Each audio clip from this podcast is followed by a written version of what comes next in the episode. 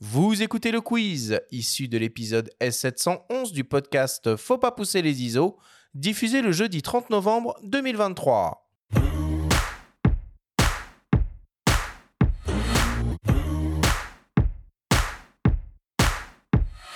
Le principe du quiz est très simple. Nous avons reçu des questions de la part de nos auditeurs qu'ils t'ont posées via notre compte Instagram. Nous en avons sélectionné quelques-unes et tu vas avoir seulement 30 secondes et pas une de plus pour tenter d'y répondre le plus clairement possible. Tristan, as-tu bien compris la consigne? C'est compris, allons-y. Alors on y va. Première question qui nous vient d'une dénommée Gigi.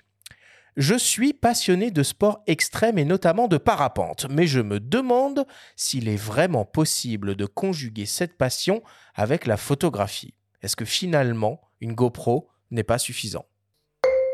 Non, clairement pas. GoPro, c'est. euh, Non, il y, y a des clichés incroyables que tu peux faire en GoPro, j'en ai déjà fait moi aussi, mais c'est trop limitant sur ce que tu peux faire sur les angles de vue. Euh, Il y a tellement de choses à en faire et à explorer encore dans le monde de la photo de parapente. Vas-y, vas-y, vas-y. tu doubles tout, toi, avec une GoPro euh, sur le casque ou non? Non, t'en fous. Non, ça serait bien. Franchement, ça serait bien pour les réseaux de faire euh, systématiquement du making-of et tout. Mais j'avoue que je pars avec la volonté d'eux. Et euh, en fait, je suis dans mon shoot et. Et non, flemme, quoi. Alors, flemme, mais c'est même pas flemme. En fait, j'ai compris le process. C'est que.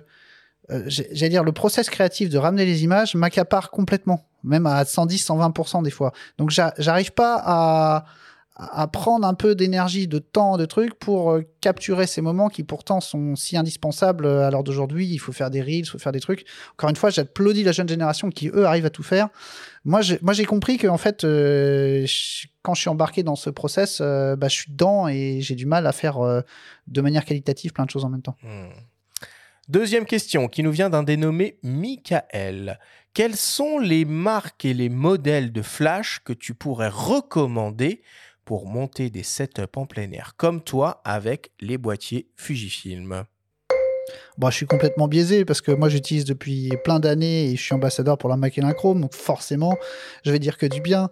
Euh, j'ad- J'adore euh, leur matériel, moi, et j'allais dire bon, il y a certainement plein d'autres solutions qui fonctionnent aussi très bien.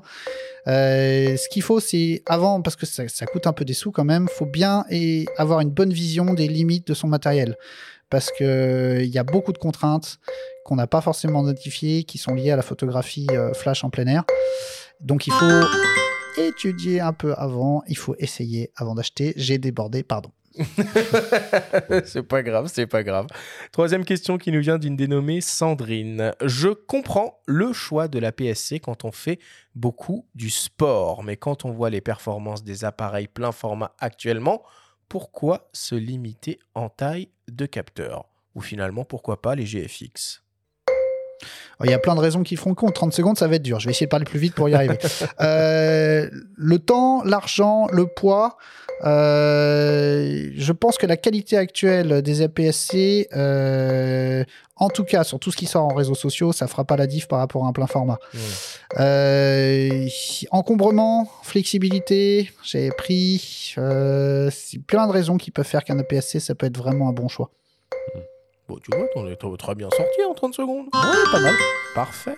Moi, j'ai des shoots pro quand même que je fais à la PSC. Hein. Je veux dire, euh, j'ai. J'ai jamais un client qui s'est plaint d'une image que j'ai ramenée à la PSC en disant Ah, c'est pas une image de, moyen format. Ça, c'est. Je trouve que c'est un débat euh, qui a pas lieu d'être dans la réalité du terrain. Jamais un client. Enfin, il- le client, il va pas regarder si ton truc s'est fait avec euh, un boîtier X, Y, Z, si c'est fait avec un APS-C, avec un moyen format, avec un plein format. Euh, le client, il va surtout est-ce que j'ai euh, la qualité d'image qu'il me faut? Est-ce que euh, c'est ce que j'avais demandé dans le brief? Est-ce que l'image est d'une résolution suffisante pour que je puisse la recadrer dans tous les sens? Et justement, les capteurs de 40 millions en APS-C, euh, courte parenthèse, ça t'a apporté quelque chose, toi, par rapport à ça? Bah, C'est marrant parce que je l'attendais euh, depuis longtemps, ce capteur à 40 millions de pixels. Et finalement, je suis resté sur un 26 sur la PSC. Euh, parce que finalement, euh, dans mon utilisation en tout cas, le XH2S, euh, qui est l'APS-C haut de gamme à l'heure actuelle de la série X, le meilleur autofocus, les meilleures performances, elles sont sur le 26. Le 40, euh, c'est tout à fait acceptable, c'est un léger compromis. Mais euh, moi, j'ai le GFX. Donc, euh, je préfère, euh, si je dois faire un compromis, j'ai GFX.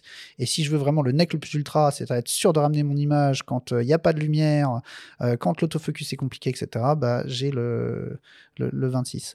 Et ça a été un vrai débat, hein, parce que j'ai essayé les deux, j'en ai parlé plein avec les chefs produits de Fuji. Et, et en fait, ce qui a emporté le morceau, c'est que j'étais sur un shoot euh, pour euh, Nike Intersport, je me rappelle, où euh, il fallait des conditions automnales, pluvieuses. On était en montagne, on avait froid, on était en sous-bois, la lumière était vraiment infâme. Et enfin, compliqué, pas infâme, compliqué.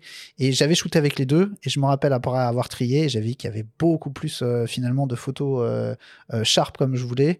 Et c'est ça qui a emporté le morceau. Mais si mmh. j'avais pas eu ce, ce, cas de figure-là précis, je serais parti sur le 40. Euh, parce que bah, ça, suffit largement, j'imagine, dans l'écrasante majorité des cas. Mais moi, dans mon utilisation à moi, j'ai eu euh, ce cas très spécifique où là, typiquement, il me faut le meilleur du meilleur. Bon. Et enfin, quatrième et dernière question qui nous vient de Bruno. Quelle est la photo dont tu es le plus fier et pourquoi? Trop, dur, trop dur d'en choisir une seule. Ça, c'est vraiment compliqué. Euh, je pense que si je dois répondre à brûle le pourpoint comme ça, je vais sans doute prendre cette photo qui était pour la campagne pour le flash et l'inchrome qu'on a shooté en Turquie, où pendant dix jours on s'est euh, euh, battu pour ramener tout un tas de photos euh, le plus extrême, le plus belle possible. Et on a eu ce soir où Mère Nature, je pense, nous a vu dans nos efforts, nous dit allez, ça fait dix jours que vous y êtes, je vous donne un coucher de soleil extraordinaire. Il y a eu un trou dans les nuages où euh, d'habitude on ne va pas parce qu'en parapente il faut surtout pas se faire enfermer dans les nuages. Et euh, là, pour le coup, on s'est tous, j'allais dire, regardé, on s'est tous parlé avec l'équipe euh, en radio. On devait être 7 ou 8 parapentes ensemble, donc une petite armada. On a vu ce truc et on a tous dit c'est un instant magique. On y va. Et on a donc infléchi notre course pour passer dans ce trou dans les nuages. Et ça a sans doute donné une enfin une image que moi j'adore complètement et qui pour moi est complètement unique parce que c'est vraiment pour moi ce moment où j'ai trouvé qu'on était complètement en face. Notre belle énergie, notre, euh, notre enthousiasme, euh, bah, Mère Nature a, nous a remercié, a dit Allez, je vous le donne celui-là, je vous donne un petit moment vraiment ultra magique, rien que pour vous.